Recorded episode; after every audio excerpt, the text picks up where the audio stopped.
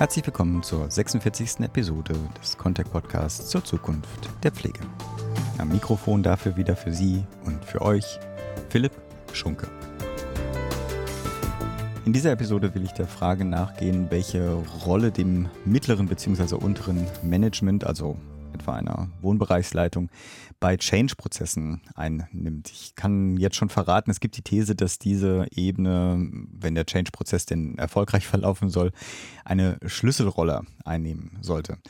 Meine Gesprächspartner dabei ist zum einen Herr Peter Grunwald, Geschäftsführer der Aschrottschen Stiftung, unter anderem auch der Marie von Boschan-Aschrott Altersheim Stiftung mit zwei stationären Einrichtungen in Kassel. Und zum anderen Ute Zichos, sie ist Managementberaterin von Pflegeunternehmen und Führungskräftecoach bei der Contec. Die Idee zu diesem vielleicht auf den ersten Blick etwas speziellen Thema entstand bei einem aktuellen und meines Wissens auch weiter laufenden Projekt meiner Gäste zur Einführung des personenzentrierten Ansatzes in den Pflegeheimen der Stiftung. Und damit genug der Vorrede und damit für Sie und für euch zum Gespräch mit Peter Grunwald und Ute Zichus.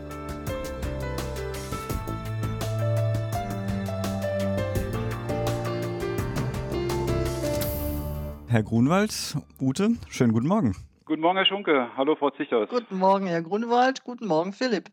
Herr Grunwald, bevor wir auf die These oder ja, wir nennen es jetzt mal These der Schlüsselrolle sogenannter Lower Management Positionen bei Organisationsentwicklungen kommen, holen Sie mich und holen Sie unsere Zuhörerinnen doch mal ab. Was steckt hinter Ihrem Projekt, das Sie mit der Contact ja gerade durchführen? Ja, das werde ich sehr gerne machen. Ich darf vielleicht noch ein bisschen ausholen, gerne. da ich ja recht neu in der Einrichtung bin und als ich am 1.4. letzten Jahres hier angefangen hatte, kam ich in eine, erstmal in eine Pandemiezeit hier rein und in eine Situation, wo die Mitarbeiter doch einen hohen Unzufriedenheitsgrad hatten und die Firma Contec eigentlich schon einen Auftrag hatte, wie sie damit umgehen sollte. Und der Auftrag war die Einrichtung von einer Sechstagewoche auf eine fünfeinhalb Tage Woche mhm. gehen sollte. Und mir war das dann eigentlich ein bisschen zu wenig an Auftrag und hatte dann Frau Zichers gebeten, dass wir uns nochmal zusammensetzen und diesen Auftrag nachschärfen und gucken, was sind denn eigentlich die Gründe dafür. Mhm. Und da kam dann die Idee, auch von Frau Zichers, dass wir hier in der Pflege ja einen schon ziemlich großen Wechsel auch im Pflegesystem einführen und zwar mit dem personenzentrierten Ansatz hier an den Start gehen. Sicherlich als eine auch der ersten Einrichtungen, denn der personenzentrierte Ansatz ist ja auch von Herrn Rothgang schon mit dem Pflegebedürftigkeitsbegriff und mit der Interpretation manifestiert worden und ja, da haben wir uns dann dafür entschieden, das zu machen und dann sozusagen als Folge davon eben dann mit einer fünfeinhalb Tage Woche dann im Nachgang dies zu implementieren und auch verschiedene andere entlastende Sachen dann eben einzuführen, was dann perspektivisch für die Mitarbeiter eben zur Zufriedenheit führen kann. Das ist ja ein, genau das richtige Stichwort. Ute, wenn dieses Projekt abgeschlossen ist, soll ja, also gerade ja formuliert, ja die Mitarbeitenden ja auch zufriedener sein, natürlich auch die Bewohnerinnen. Kannst du kurz erläutern, wie denn dieser Ansatz die Position der Mitarbeitenden stärkt oder welche ersten Schritte nötig sind? Weil am Anfang ist es ja bestimmt sehr steinig. Ja. Also je, wie jeder Change-Prozess wahrscheinlich, ne? Genau, dieser Weg wird steinig und schwer oder so. Nein, aber äh, lass es uns ernsthaft betrachten. Also ich habe mich sehr darüber gefreut, kurz vorweg, dass Herr Grunwald ja diese Meinung geteilt hat, dass die Umstellung jetzt äh, von einer sechs Tage auf eine 5,5 Tage Woche jetzt eigentlich etwas ist, wozu man nicht zwingend ein Beratungsunternehmen braucht. Mhm. Und der Dienstplan ist ja meistens auch nur ein Symptom und umspannt selten die Ursache für Probleme in Einrichtungen. Was ist der Mehrwert des personenzentrierten Ansatzes? Also er ist ja zutiefst zutiefst humanistisch geprägt. Es geht immer darum zu sagen, wir begegnen Menschen auf Augenhöhe, egal in welcher Situation sie sich befinden. Und wenn ich in die Einrichtungen gehe, dann stelle ich ganz häufig fest, dass Pflegekräfte sich in ihrem Alltag sehr darum bemühen, bemühen ist immer so ein hässliches Wort, aber sie, sie, sie leisten ganz viel. Soll, äh, sollte nicht im Zeugnis stehen, ne, wenn ich das richtig in Erinnerung habe. Sollte nicht im Zeugnis stehen und das sollte jetzt auch nicht abwertend klingen, aber es ist schon halt eine große Anstrengung in der Wahrnehmung der Pflegekräfte, ja, die größtmögliche Zufriedenheit bei Bewohnern herzustellen. Und das verschleißt, das macht müde, weil natürlich ganz häufig der Eindruck entsteht, wir erreichen das nicht. Wir schaffen das eigentlich alles gar nicht. Der Tag ist zu kurz, um die ganze Arbeit zu schaffen und dann auch noch menschlich zu sein im Umgang mit den Bewohnern. Und der personenzentrierte Ansatz geht ja wirklich davon aus, dass jeder Mensch eine eigenständige und in sich wertvolle Persönlichkeit hat und dass er die Lösung, die Fähigkeit zur Veränderung, zum Wachstum und zur Lösung in sich selber hat. Und wenn wir das mal zu Ende denken, dann entlastet das ja mich als Pflegekraft mhm. von der Idee, dass ich jetzt überlegen muss, was ist eigentlich das Problem und wie muss die Lösung aussehen. Sondern es geht hier vielmehr darum zu sagen, im Beziehungsaufbau mit den Bewohnern, muss ich mir keine Gedanken um etwas machen, was nicht geklärt ist, weil ich muss es klären. Ich mhm. muss es zwingend mit der, mit den Bewohnern jetzt im, im Schrotthaus in Kassel ist es natürlich, sind es die Bewohnerinnen. Also ich muss mich damit auseinandersetzen. Was möchte der Mensch von mir? Was darf ich leisten? Wie groß ist das Spektrum der pflegerischen Intervention? Wann soll es überhaupt stattfinden? Mhm. Wie und in welcher Art und Weise? Und wenn ich über diese Kenntnisse verfüge, gestaltet das ja meinen Arbeitsalltag ganz anders. Wir hätten dazu vielleicht vorab schon mal eine eigene Episode machen sollen, um alleine dieses Konzept ja. näher vorzustellen. Insofern danke ich dir für diese Tour de Force quasi mal durch den personenzentrierten Ansatz. Trotz alledem würde ich jetzt ziemlich hart mal den Weg zum Kernthema machen wollen.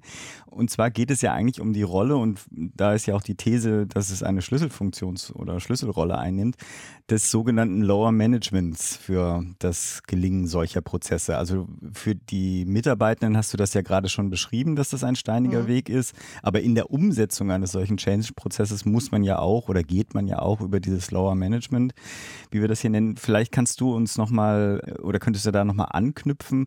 Wodurch zeichnen sich denn die Positionen da im, auf dieser Management-Ebene, also speziell Wohnbereichsleitungen aus? Sind das deiner Erfahrung nach besonders schwierige Positionen für die Personen, die sie bekleiden?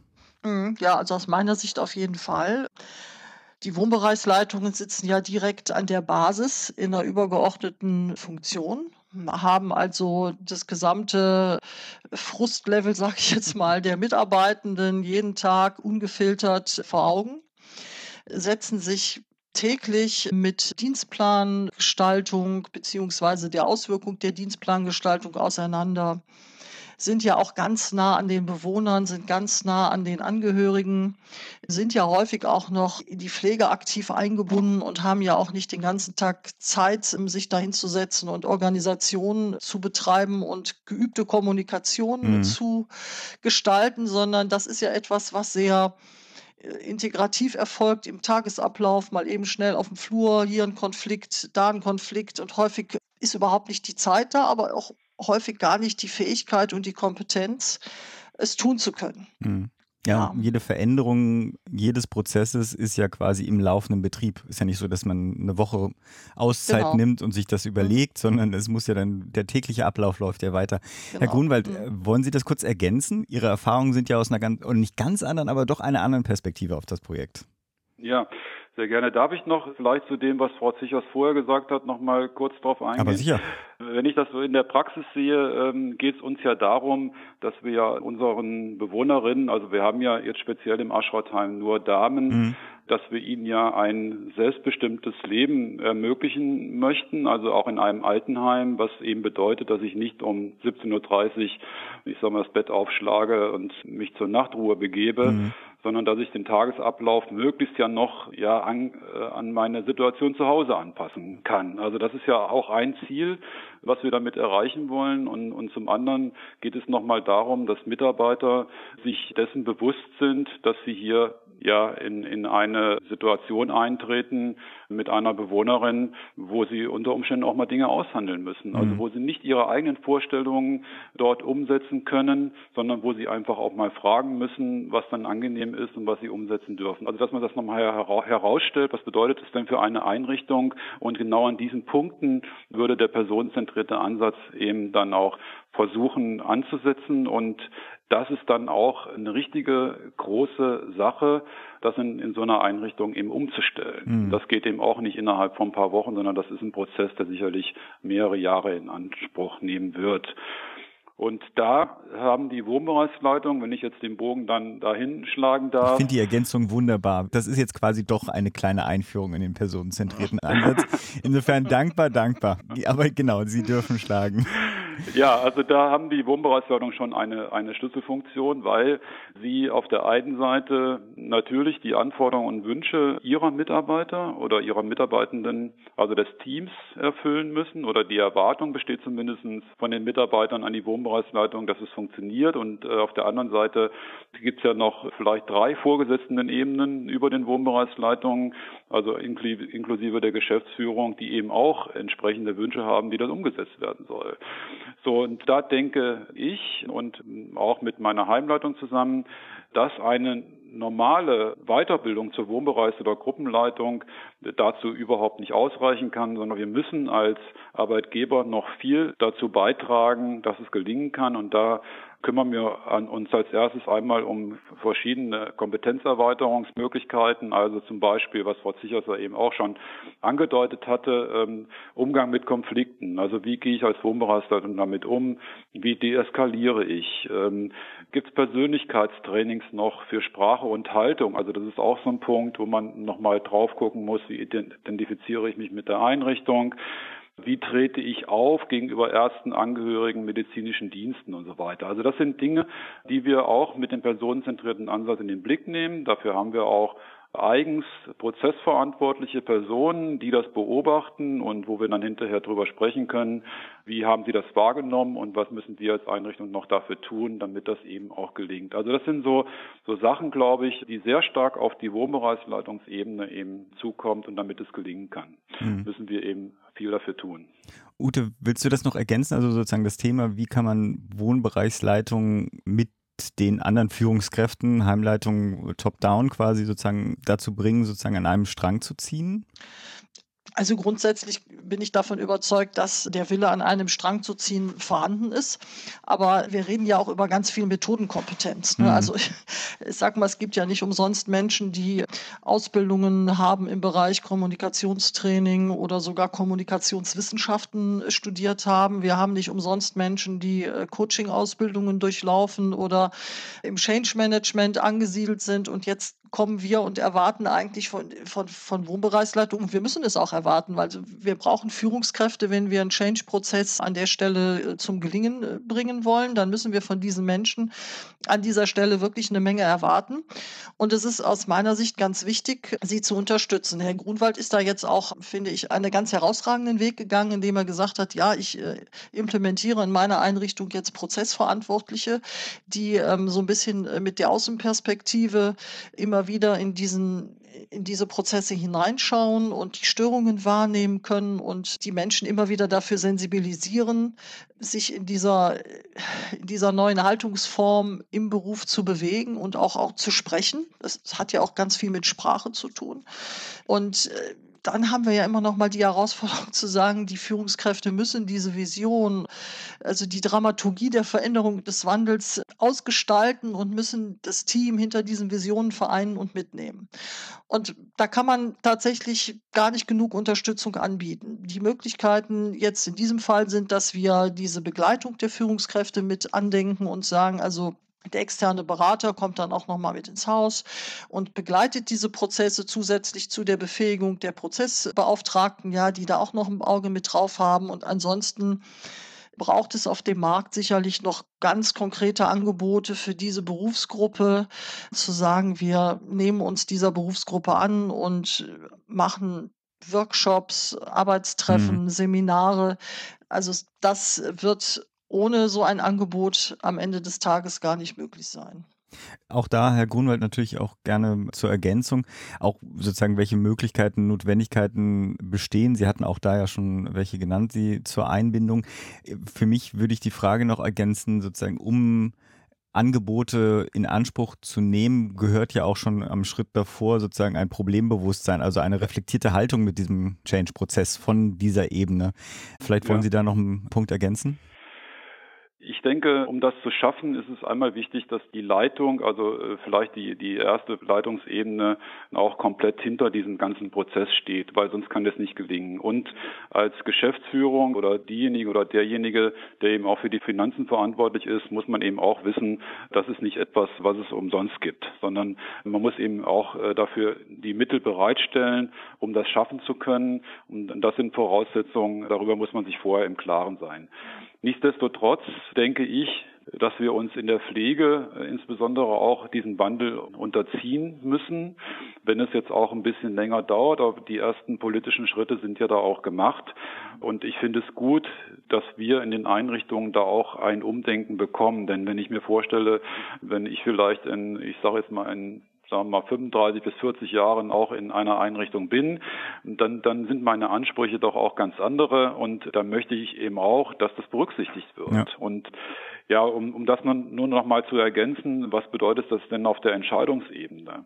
Um den Prozess vernünftig einzubinden, ist es, glaube ich, wichtig, dass man auf allen Kommunikationsebenen, also wir haben jetzt nur so ein klassisches Stabliniensystem wie in vielen Einrichtungen eben auch, dann hat man eben auch äh, mehrere Ebenen und es dauert vielleicht auch mal länger, bis Prozesse von oben nach unten durchgedrungen sind, aber deswegen ist es wichtig, dass auf jeder Ebene, wo diese Entscheidungen getroffen werden, alle Entscheidungen transparent und nachvollziehbar eben durchgeführt werden. Und wenn es Anregungen und Kritiken dazu gibt, und das gibt es ja vielfach mhm. auch, dass diese dann irgendwo auch einen Raum haben, um gehört zu werden und ernst genommen zu werden und dass, dass für die Wohnbereichsleitungen, auch die Teams, die es am Ende umsetzen müssen, natürlich hier auch Beteiligungsmöglichkeiten geschaffen werden. Denn das haben wir bisher noch nicht gesagt. Wir, wir wollen ja auch mit dem personenzentrierten Ansatz eine flache Hierarchie befördern. Also wir wollen ja selbstgesteuerte Teams haben, die dann innerhalb der Teams auch für sich entscheiden. Trotzdem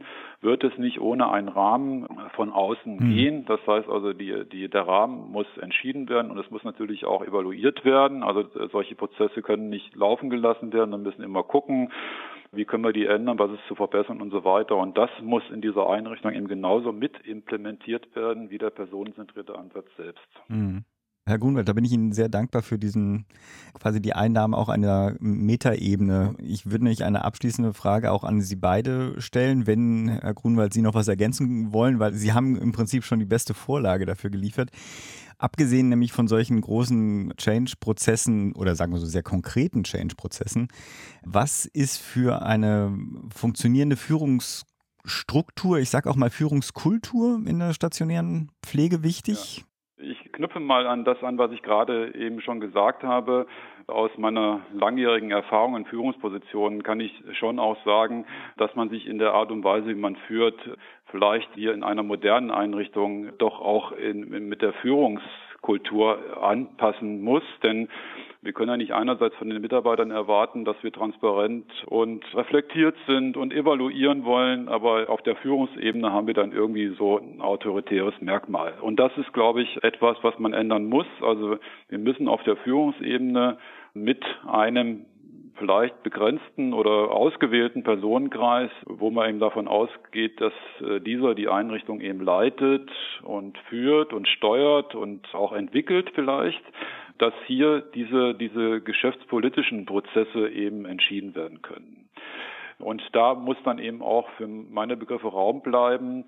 Also sämtliche Schwierigkeiten, die es mit so einer Einführung, also eines solchen Change-Prozesses eben geben kann, dass die alle gehört werden und alle auf den Tisch kommen können und dass dann eine, ja, ziemlich gut überlappende Entscheidung getroffen werden kann. Das wird nicht immer zu 100 Prozent von allen getragen werden können, aber es muss zu einem großen Teil von allen getragen werden. Also das heißt, jede Leitungsposition oder jede Kraft oder jeder Mitarbeiter in dieser Leitungsebene müsste sich nach diesem Entscheidungsprozess damit identifizieren, mhm. damit er es genauso und auch authentisch dann an seine Teams eben weitergeben kann. Also ich glaube, das ist eine Entwicklung, das habe ich auch in den Jahren gemerkt, dass man so miteinander umgehen muss und das hat ja auch was mit Wertschätzung letztendlich zu tun und natürlich hat es auch was mit dem Leitbild zu tun und wie ich miteinander umgehe, miteinander verfahre. Aber ich glaube, dass dieser dieser Entscheidungsprozess, also dass wir das machen wollen, mhm. der muss von oben kommen und der muss von allen getragen werden. Und im Nachgang bedeutet dies auch, also wir haben ja äh, mehrere Ebenen hier auch in, in, in so einer Organisation. Ne? Wir haben dann einmal diese horizontalen Besprechungsebenen und die vertikalen Ebenen eben auch, dass wir dort regelmäßig zusammenkommen, Informationen austauschen, dass sich besprochen wird und dass immer wieder reflektiert wird und dass man natürlich auch sich gegenseitig ernst nimmt. Also das ist, glaube ich, eine wichtige Botschaft eben für alle, die dies auch machen wollen. Hm. Ute, möchtest du ergänzen? Also da kann ich Herrn Grunwald zu 100 Prozent zustimmen. Danke. Gerne. Führungskultur, ganz wichtig natürlich. Führung erlebe ich ganz häufig als so eine monolithische Selbstkonstruktion.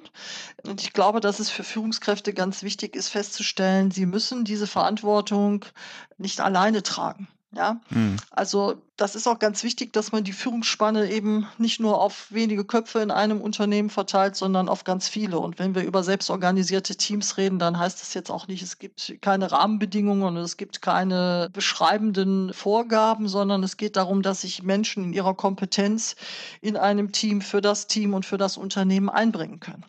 Mhm. Und haben viele Mitarbeiter, die viele Kompetenzen haben, aber die häufig eben noch gar nicht so an Relevanz gewonnen haben. Das ist mhm. ganz wichtig. Das ist auch Wertschöpfung, Selbstwirksamkeitserfahrung, dem Mitarbeiter auch eine Form von äh, ja, er hat eine Relevanz fürs Unternehmen, was für den Identifikationsprozess mit dem Arbeitgeber ganz, ganz wichtig ist. Ja, wenn ich eine Rolle, eine wichtige Rolle in einem Unternehmen einnehme, dann ist es wahrscheinlich nicht so leicht, den, den Platz zu verlassen, sondern ich komme jeden Tag auch gerne wieder zurück. Mhm.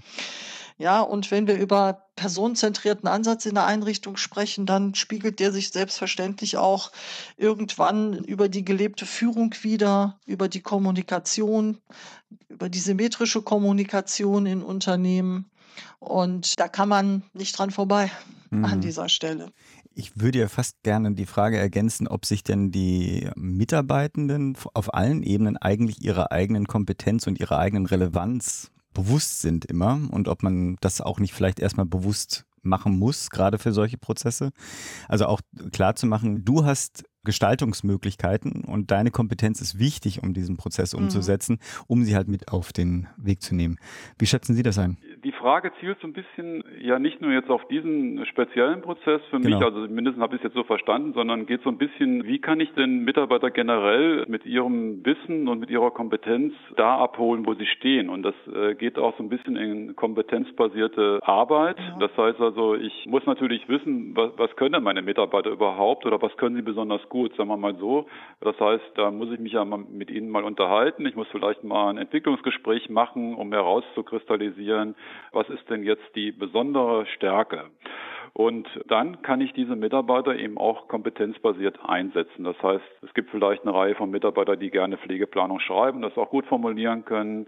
Es gibt Mitarbeiter, die andere Kompetenzen haben, äh, die vielleicht sehr stark in der Betreuung sind oder sehr stark in der Demenz Betreuung sind und die könnte ich dann eben auch mit diesem Anteil sehr gut einsetzen. Und letztendlich führt etwas, also wenn, wenn ich Mitarbeiter eben individuell und nach ihrer Kompetenz einsetze, führt dann, also zumindest bin ich davon überzeugt, dass es so ist, zwangsläufig auch zu einer höheren Zufriedenheit und Identifikation mit der eigenen Arbeit, was dann hoffentlich dann auch zur Folge hat, dass dann auch Ausfallzeiten reduziert werden, weil sie dann eben einfach mit mehr Motivation dann auch an die Arbeit gehen. Also das ist so etwas, also da bin ich von überzeugt, dass man das machen kann. Und das wäre auch etwas, was ich hier versuchen würde in, in dieser Einrichtung, also im Aschrotheim eben auch umzusetzen. Mhm. Ja, es ist tatsächlich so. Also ich habe es in Einrichtungen schon, haben wir es implementiert, wo wir gesagt haben, wir haben diese kompetenzorientierte Arbeit.